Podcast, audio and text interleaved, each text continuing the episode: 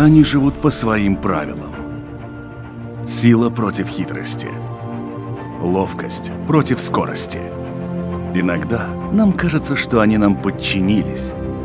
Или что знаем о них все. Но чаще это не более чем заблуждение. О нас в жизни животных и о них в нашей жизни. В программе «Дикая натура». Коронавирус продолжает добавлять в свои списки все новые виды животных. Вслед за котами и фретками там появились норки, и, похоже, на этом дело не остановится. И вот что удивительно, для вирусов как таковых перескакивание с одного вида животных на другие крайне не характерно, но не для COVID-19.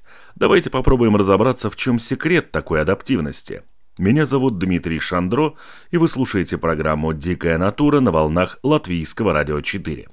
Итак, что же делает бушующий на планете коронавирус настолько эластичным в выборе своего носителя?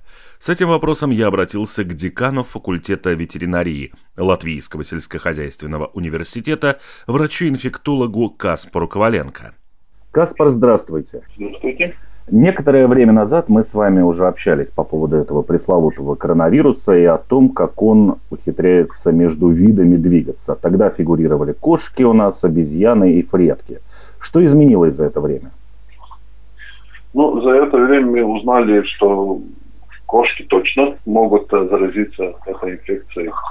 А насчет собак еще информация не такая, ну, не утверждена но, кажется, собаки не очень э, заражаются этой инфекцией. Э, и, конечно, флетки тоже ну, как бы могут заразиться. А, что еще? Еще в ферме а, в а, Нидерландах а, нашли этот вирус а, в двух норковых фермах а, тоже констатировали а, заражение коронавирусом оказалось, что хозяин этих ферм тоже позитивный и работники этой фермы. А ферме увидели тоже, что есть клинические а, признаки этой болезни. А, были, были признаки пневмонии и также диареи.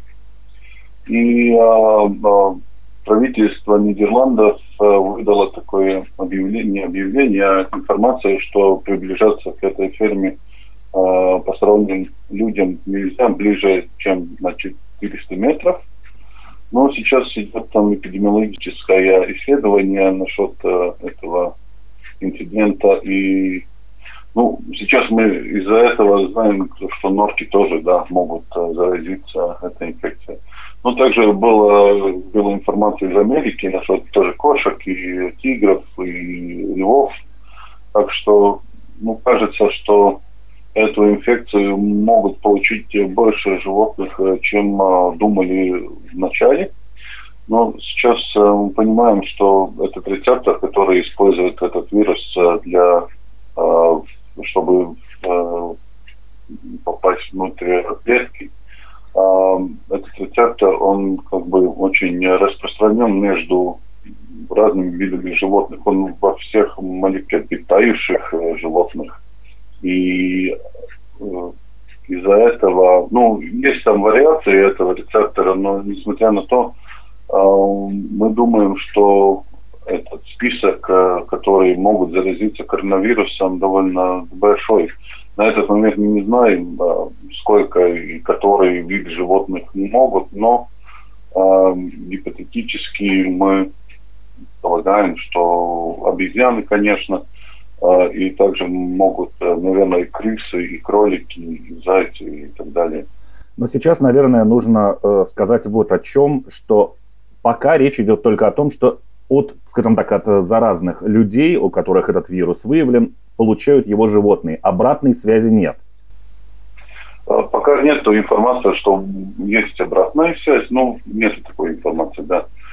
Э, но, несмотря на то, Например, в клетках э, эта концентрация вируса в носу у фретков довольно высокая. Так что есть возможность, что от фретки можно или от кошки можно и человека заразить.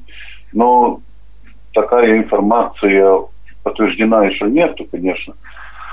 Ну, все равно осторожность должна быть, но э, люди все равно э, заражаются от людей. Насколько я знаю что-то о вирусах, это очень большая редкость, когда вирус меняет вид. А здесь у нас какой-то, я не знаю, то есть хорошо, от летучих мышей заразились люди, каким образом, пока непонятно. То ли они их ели, то ли они над них опыты ставили, но дальше получается, что человек передал кошкам, человек передал э, вот сейчас предкам, передал норкам. Э, то есть Почему настолько сильная адаптивность у этого именно коронавируса? Как я сказал, этот коронавирус использует э, универсальный такой рецептор, который находится в многих клетках. Э, эти клетки с таким рецептором находятся в носу, э, в легких и кровеносных сосудах. Так что и этот рецептор, он как бы очень распространен между животными, поэтому такая возможность есть, что человек может этот вирус э, отдать или передать э, другим животным. Ну, это рецептор, если смотря с стороны молекулярной биологии, он э, немножко различный между видами животных, но есть многие такие параметры, которые похожи, и если вирус может присоединиться к этому рецептору, он может попасть в клетку. Он То есть... дальше уже внутренние механизмы клетки, и а, начнет этот вирус в клетке размножаться или нет, а, это еще не ясно, но в некоторых животных, да, он начинает размножаться и вызывает инфекцию. То есть, грубо говоря, фактически он может э, пробраться внутрь организма любого животного, у которого может быть насморк? У которого может быть насморк, может быть пневмония, может быть э, энтерит потому что этот рецептор тоже в, киш... в тонких кишках тоже находится. И коронавирусы как бы в животном мире они размножаются или в легких, или в э, кишках. Последняя информация, которую видел я, пришла из Индии, и там врачи говорили о том, что констатировано 10 мутаций этого вируса. Mm-hmm. То есть они взяли нулевую, это как раз то, что появилось в Ухане, но вот кроме него есть еще 10 версий этого вируса. Это что? Это, это нормально. Э, если я, я так посчитал где-то в начале этой эпидемии, я посчитал, что коронавирусы где-то в год э, у них появляется примерно 60 мутаций, даже больше, 70 с чем 78, кажется. А, но сейчас, кажется, этот коронавирус не так быстро мутирует. У него где-то в этом году будут примерно 60 мутаций. Ну, примерно. Но, несмотря на то, э, надо понять, в которых э, частях э, генома эти мутации происходят. Но они не происходят везде в одинаковой скорости.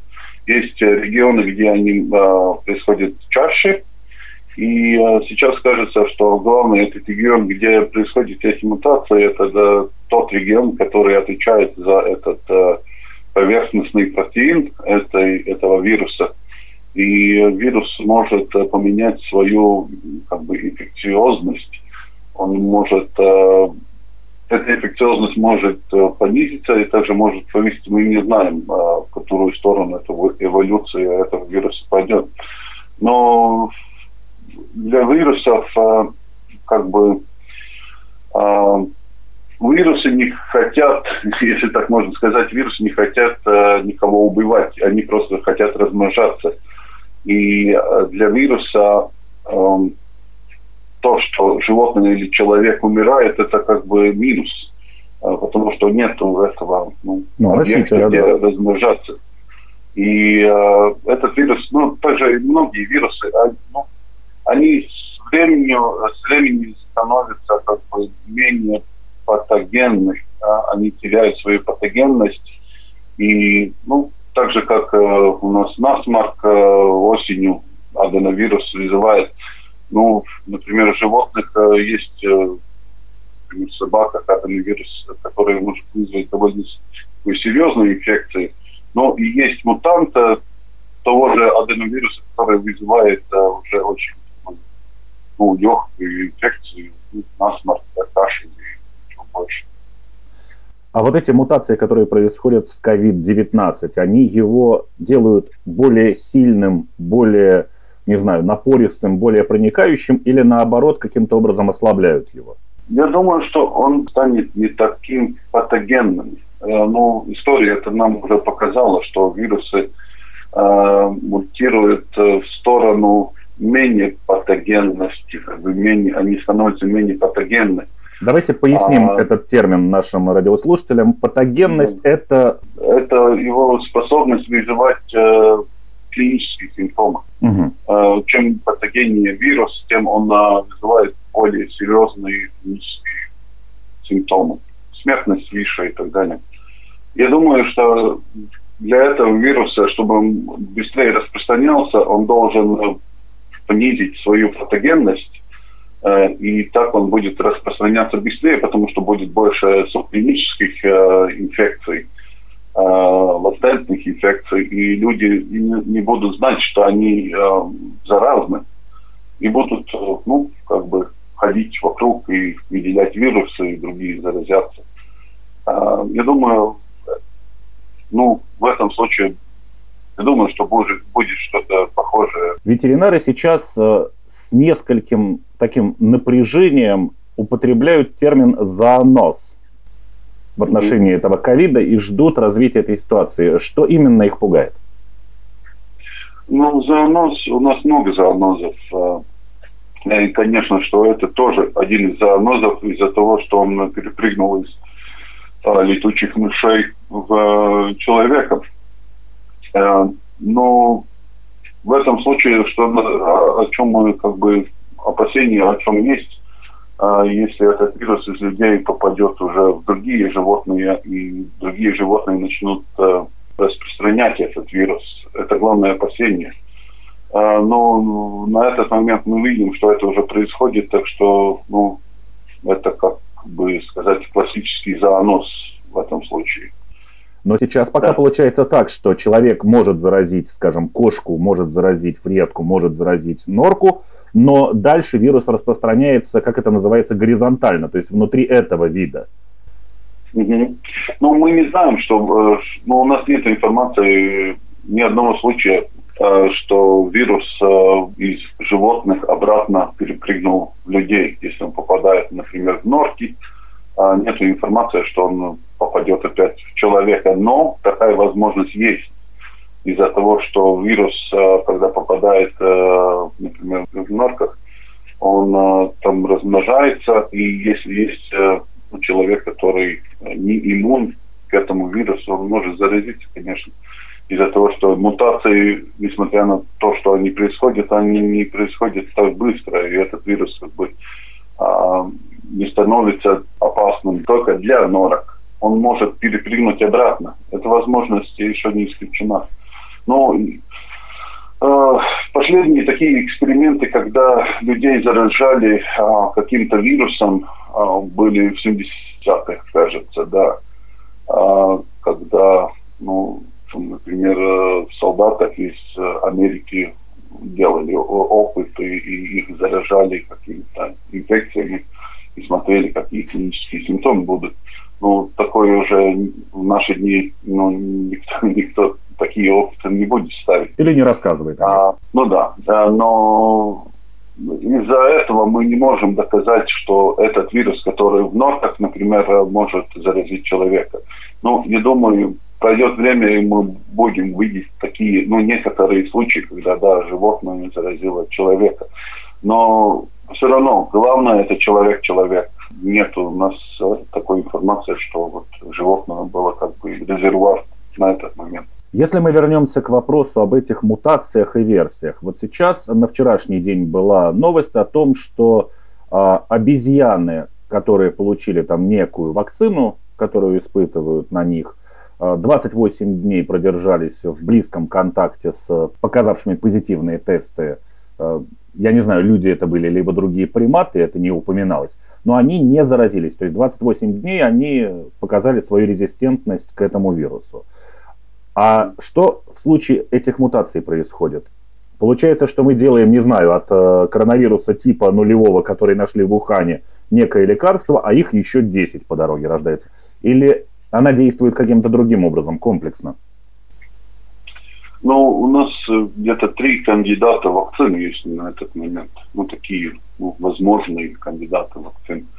А, из-за этих мутаций может, может быть такая, такая ситуация, что вирус мутирует и вакцина уже не такая эффективная. Но я не думаю, что это так быстро произойдет из-за этого, что этот вирус мутирует, но не так быстро, как, например, э, вирус э, гриппа он немножко медленнее мутируется, и, и эти мутации не так много в этой части, где э, поверхностный протеин вырабатывается.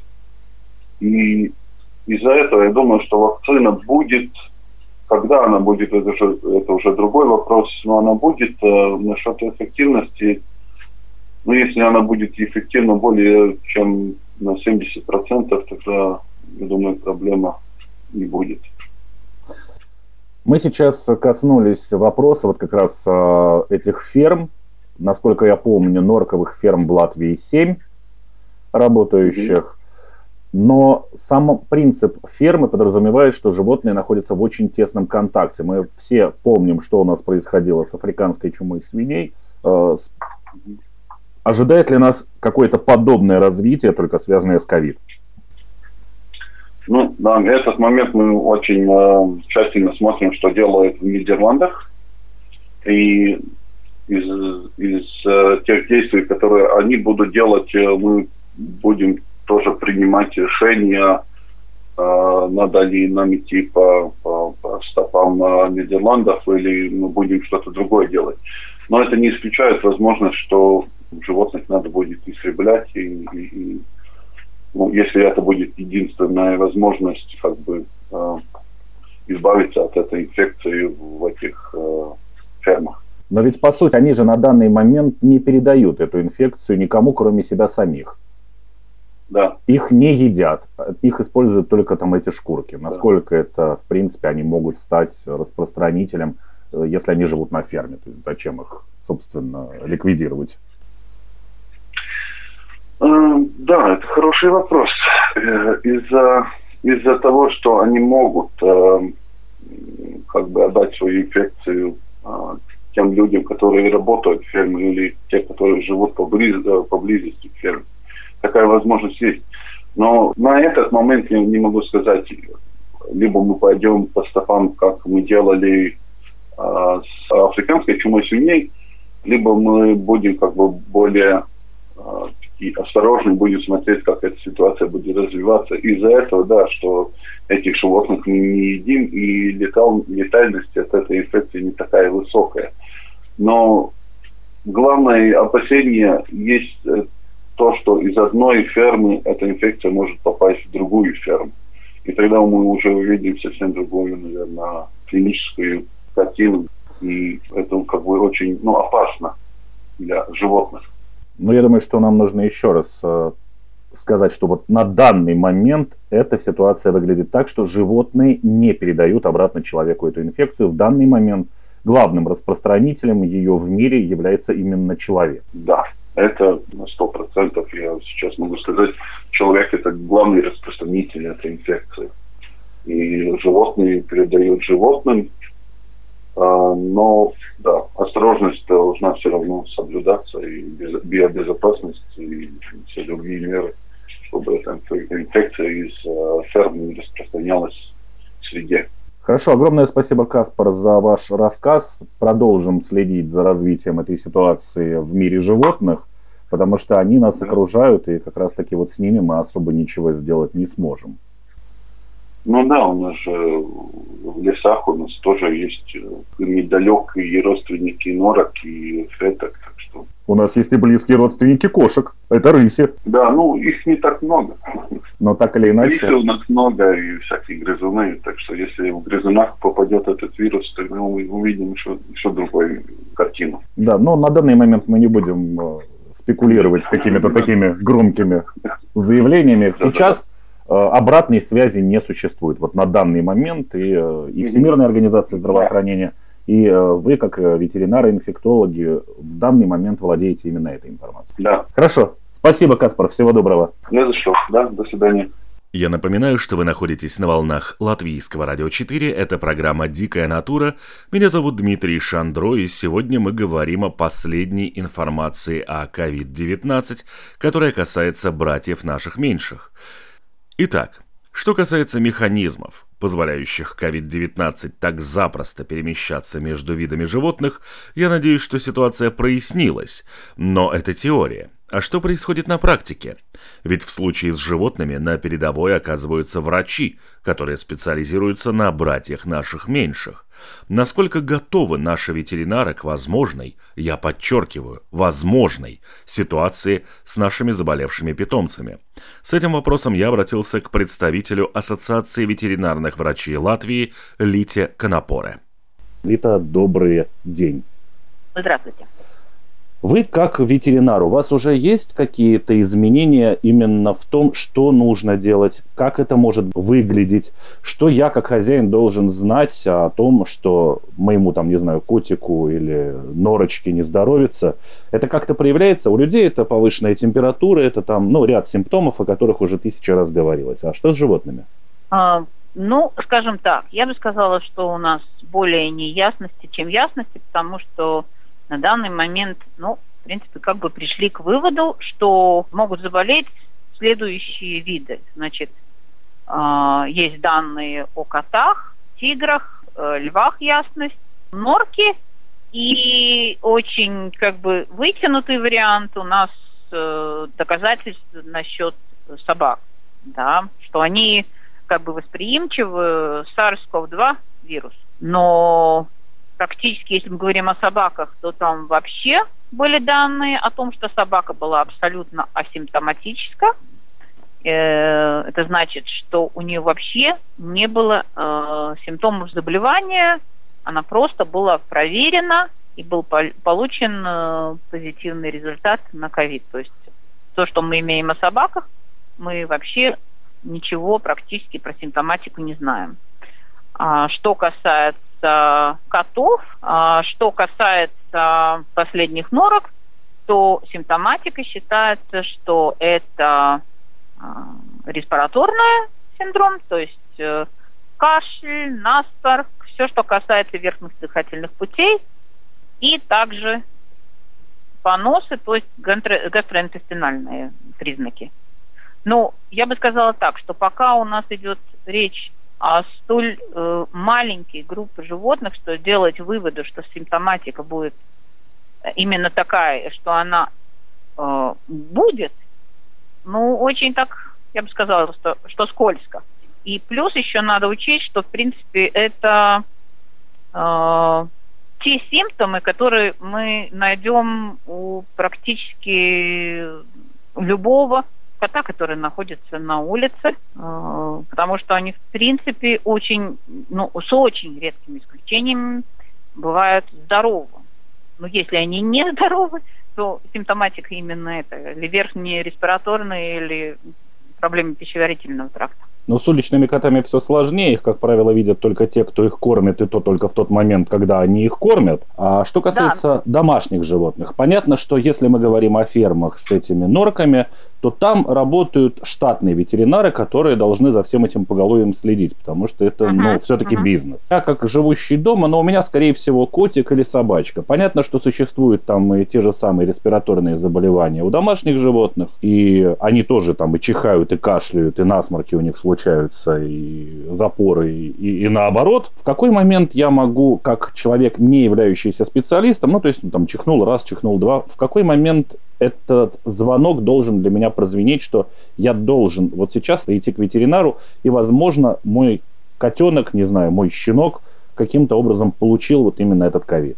Во-первых, надо исходить из того, когда вообще надо обращаться к ветеринарному врачу. Если животное сутки э, не ест, не пьет, ведет себя странно, кашляет, понос, в любом случае это сигнал, что надо обращаться к ветеринарному врачу, потому что с каждым последующим днем наши шансы спасти это животное уменьшаются. Животные болеют очень интенсивно, и э, результат будет плохим. То есть не надо исходить из того, там будет сигнал ковид, не будет сигнал ковид. А, и я бы сказала, что это, наверное, был бы самым последним а, вирусом, а, о котором бы я задумалась, если бы мне сейчас принесли кота или собаку с признаком кашля, признаком поноса. Потому ну. что очень многие вирусы циркулируют в гораздо большом объеме, которые поражают э, тех же котов, тех же собак, ежели у нас есть данные о ковиде. Если мы смотрим э, численность заболевших людей э, против того мизера, о котором мы сейчас разговариваем, то ну, это очень, очень маленький процент. Это вообще мизерный процент. Вы говорите об отказе от еды и от воды, а э, ковид, вот этот самый, который сейчас сотрясает человеческое сообщество, он может животному дать вот такой, скажем так, э, план заболевания? Э, что... Да, потому что мы говорим о двух симптоматиках, верхние дыхательные пути и пищеварительный тракт.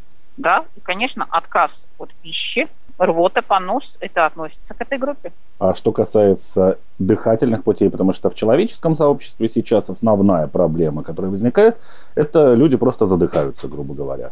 У животных это а... как-то по-другому проходит или в том же направлении, в принципе, если я вижу, что у него идет какая-то недостаточность легочная, то, в принципе, уже, собственно, пора бить тревогу, даже если он ест и пьет. Еще раз напомню, мы говорим о очень небольшом количестве заболевших животных, чтобы обобщенно утверждать, что симптоматика является следующей или не является следующей. А насколько я понимаю, что сейчас э, в некоторых европейских странах, во Франции, в Голландии э, будут э, производиться целенаправленные исследования э, тех домашних животных, которые находятся в хозяйствах, где э, есть человек, заболевшим COVID-19. И я думаю, что после того, как они дадут свою статистику и они дадут свою симптоматику, мы уже э, сможем делать какие-то выводы о том, как это э, заболевание проходит, если вообще проходит у животных. И эта статистика будет уже а, тогда очень э, правдоподобная, потому что сейчас, что говорится, мы, в принципе, по, по воде вилами можем писать. Да, я слышал о том, что сейчас будет проводиться изучение в тех странах, где есть э, положительные случаи с ковидом, как раз с животными, которые контактируют. И вышли там рекомендации уже и для Латвии тоже по тем фермам, которые содержат норок, по поводу не приближаться к ним на 400 метров и так далее. Nu, да, это все био drošības pasākumi. Я думаю, в ближайшее время они будут э, и известны латвийским держателям э, норок. Но также есть э, меры предосторожности, которые уже известны для хозяев животных, несмотря на то, что этих случаев мало, все-таки меры предосторожности надо соблюдать.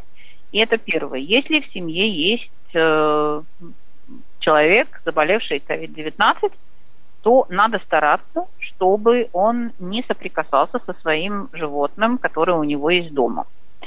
А, если это, ну, если это возможно, то, конечно, за этим животным лучше пусть ухаживает тот человек, который не является позитивным. А если это невозможно, то все равно этот человек может продолжать ухаживать свое животное, но тогда надо стараться, чтобы животное не соприкасалось с другими людьми.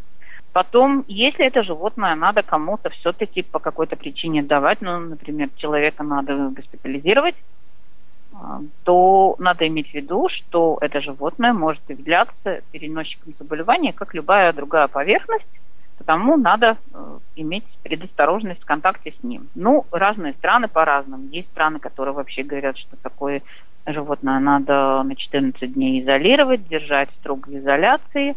А, Италия считала, что к такому животному нельзя прикасаться как минимум 72 часа. А, ну, не понимаю, как это сделать. Но сейчас, в принципе, пришли к выводу к тому, что самый оптимальный вариант, если надо передавать животное другому, то в полной экипировке, это значит FFP2 маска, очки или щит, э, это должны быть э, перчатки и комбинзон или фартук, которым мы просто берем и это животное моем. А, к счастью, у SARS-CoV-2 вируса есть хорошее свойство. Он э, очень легко уничтожается самым простым мылом, самым простым шампунем. Э, не надо ничего к нему добавлять, просто вымываем тщательно собачку, сушим ее, и она как поверхность у нас уже больше для этого не опасна. Вот опасно то, что в панике делали люди, например, во Франции есть информация от э, моей коллеги-ветеринара, которые там работают и учатся, что очень, очень много животных были отравлены, э, потому что смотрели э, на те э, рекомендации, которые для дезинфекции поверхности и так далее, и применяли их на животных. Например, э, токсикозы алкоголем, а, дерматиты от хлорки и много чего прочего. Вот этого делать не надо, потому что вирус уничтожается очень просто. Берем хозяйственное мыло, вымываем собаку, сушим, все. Я помню, что еще в ряде социальных групп в Латвии ходило тоже очень много призывов по поводу того, что народ чуть ли не повально стремится, я не знаю, как это в Латвии происходит, но якобы за рубежом бегут усыплять этих кошек, потому что они могут быть переносчиками.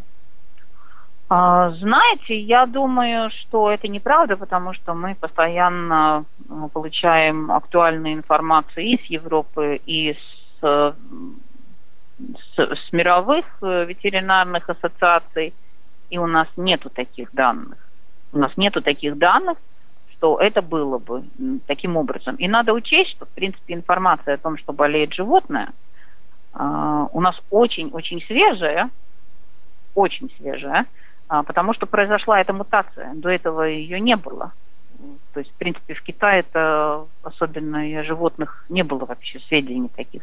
Так что я думаю, что это выдумка. Но мы в Латвии ничего подобного не чувствуем. А, мы больше боимся о том, что животные могут быть усыплены именно по причине а, финансовых обстоятельств у людей, которые сложились с ограничениями, с отсутствием работы, а, с отсутствием денег э, от государства, то есть они не получают пособия.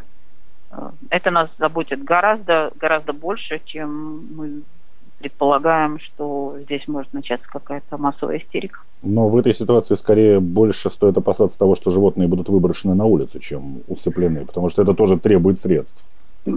Uh, да, и эвтаназия требует средств, но у нас уже были переговоры с некоторыми очень ответственными хозяевами, и ну, они точно э, могут выбрать одноразовую эвтаназию и никогда не выберут э, выбросить своего животного на улицу. Но э, я бы хотела тут всем нашим слушателям сказать, что всегда есть решение, их, их надо искать, и думаю, много что можно найти, если решение искать.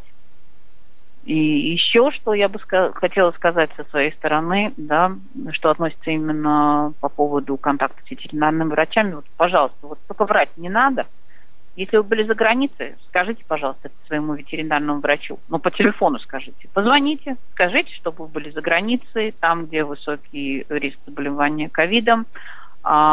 Надо честно говорить, если вы являетесь больным, надо честно говорить, если вы из хозяйства, э, где есть этот ковид-позитивный человек, потому что любую проблему можно решить, если ее решать. Много что можно по поводу ветеринарных услуг решить отдаленно. Да, это так называемая телемедицина.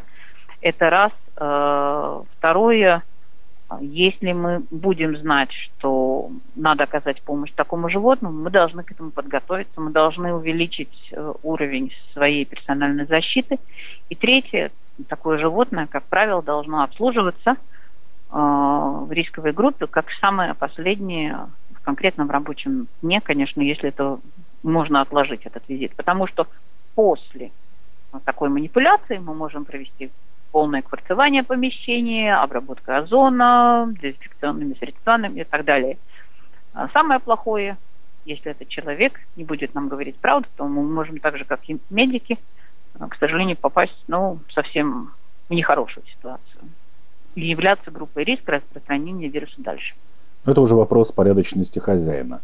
Если мы да. все-таки вернемся немного назад к животным, вот та информация, которая есть на данный момент, у людей существуют там средней тяжести формы, бессимптомные, вот то, что вы упоминали, что собака, которая вроде бы как была констатирована как ковид-положительная, на да, самом кстати, деле ничего не показывала. Собак, собака, если я правильно помню, была очень старенькой. И если я правильно помню, то ей даже не сделали вскрытие, а, чтобы установить ее э, реальную причину смерти. Потому о собаках очень, как говорится, этот вопрос подтянут. Меня здесь больше интересует вот что. Вы сказали, что она болела бессимптомно. А что касается данных вот по кошачьим каким-то, по тем же там фредкам и норкам, у них тоже uh-huh, есть uh-huh. вот эти степени тяжести заболевания, или они достаточно запросто переносят COVID-19 и беспокоятся за жизнь там, и здоровье своего животного, но, в общем-то, наверное, не очень стоит. Я не могу ответить на этот вопрос, потому что заболевших слишком мало, чтобы делать такие выводы. Я думаю, группа животных слишком маленькая, чтобы мы могли говорить о таких даже нюансах. Ясно. Тогда, если будут какие-то факты, касающиеся уже конкретных действий со стороны ветеринарных врачей по отношению к животным, мы тогда к этому вопросу еще вернемся. На данный момент мы знаем, что о животных мы знаем мало что, но главное, что мы знаем, это то, что передача вируса COVID-19 происходит от человека к животным, но не от животных к человеку на данный момент. Ну, это на данный момент.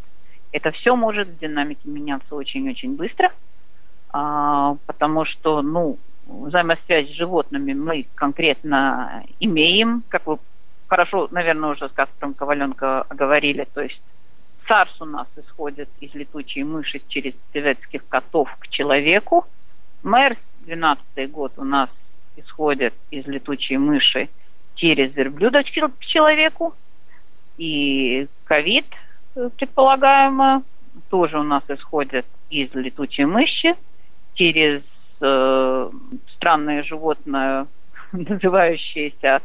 Э, панголин? Пан, да, панголин. Прекрасное животное, что в нем странного? Да, прек- прекрасное, да. Э, через панголина к человеку. Э, то есть взаимосвязь с животными очень большая, и, скажем, сказать, что то, что мы можем утверждать сегодня, мы сможем утверждать завтра, это было бы очень опасно. Сейчас главное, чтобы опять не началась охота на летучих мышей. Да, но вообще, наверное, многих животных просто не надо трогать, пусть они живут так, как они живут. И если уж три раза у нас было э, дело с летучими мышами, может, и не надо в экскурсии ездить и смотреть, куда уж там охотиться на них, а куда уж не, не надо их кушать уж точно. И последний тогда вопрос, касающийся чисто прикладной части COVID-19. Для людей существуют всевозможные тесты. Существуют ли такие тесты, которые можно сделать своему домашнему питомцу на данный момент? Или, скажем, если мне кто-то будет предлагать сделать тест на ковид для котенка, то это, ну, в общем-то, не очень честный ход. А, значит так, на данный момент у нас реально есть возможность э, делать тест на ковид, в том числе в Латвии. А методология аккредитирована, она доступна в лаборатории БИОР. И если будет такая ситуация, что э, появится реальная надобность этот тест проводить, то это все делается через ветеринарного врача.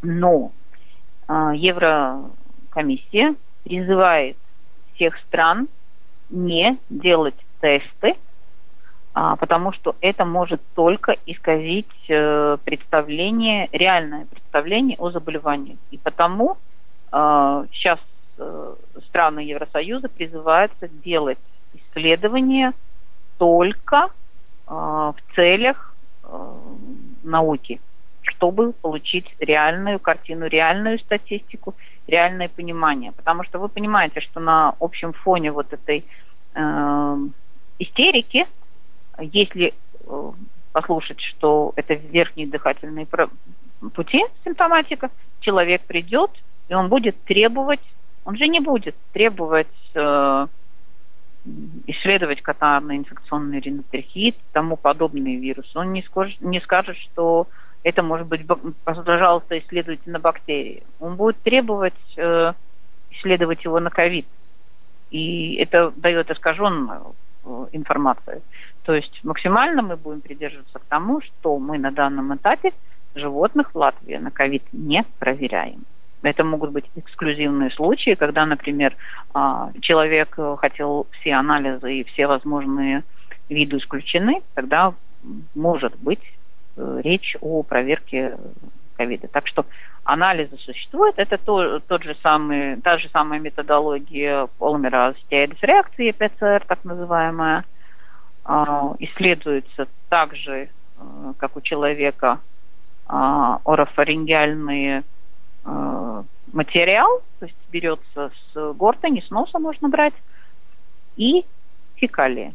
Это является материалом для исследования животных. Но на месте, скажем, придя в ветеринарную клинику, как вот э, было здесь, когда говорили, если вы чувствуете, там, что у вас что-то не того, съездите, и вот там за 80 евро вас проверят.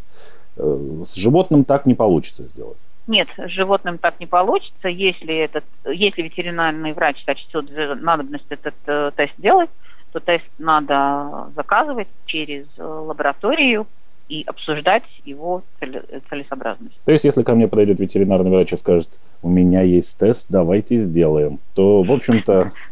Тогда давайте сделайте ветеринар. Я понял. Механизм, надеюсь, что нашим слушателям теперь тоже понятно и почему настолько активно распространяется в нетипичном для себя, скажем так, ключе этот ковид, почему он так быстро меняет э, своих носителей, причем находящихся в совершенно разных видах животных. Люди, кошки, мышки. И примерно понятна картина с тем, что происходит сейчас на ветеринарном фронте с нашими животными что ситуация на данный момент, она выглядит так, что животные могут заразиться только от человека, животные могут передать этот вирус своим собратьям по виду, возможно, в какие-то смежные виды, но не к человеку. Это ситуация на данный момент. Да, именно так. Огромное спасибо, Лита. Всего вам доброго. Спасибо. До свидания. Ну что ж, друзья, это были сухие факты и трезвые прогнозы. Мы продолжим следить за развитием ситуации, и если появится что-то, что всем нам будет очень важно и нужно знать, мы непременно сообщим.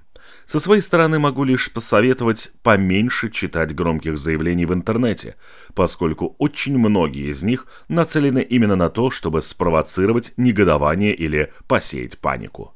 Это была программа «Дикая натура». Я, Дмитрий Шандро, прощаюсь с вами до новой встречи и хочу напомнить, что программа выходит по понедельникам после 10-часового выпуска новостей, ну а если вы ее пропустили, вы можете услышать повторы в половине третьего ночи во вторник или после 13-часового выпуска новостей в субботу. И, конечно же, программа доступна в архиве передач на сайте Латвийского радио 4 LR4LV. До новых встреч. Они живут по своим правилам. Сила против хитрости. Ловкость против скорости. Иногда нам кажется, что они нам подчинились. Или что знаем о них все. Но чаще это не более чем заблуждение. О нас в жизни животных и о них в нашей жизни. В программе «Дикая натура»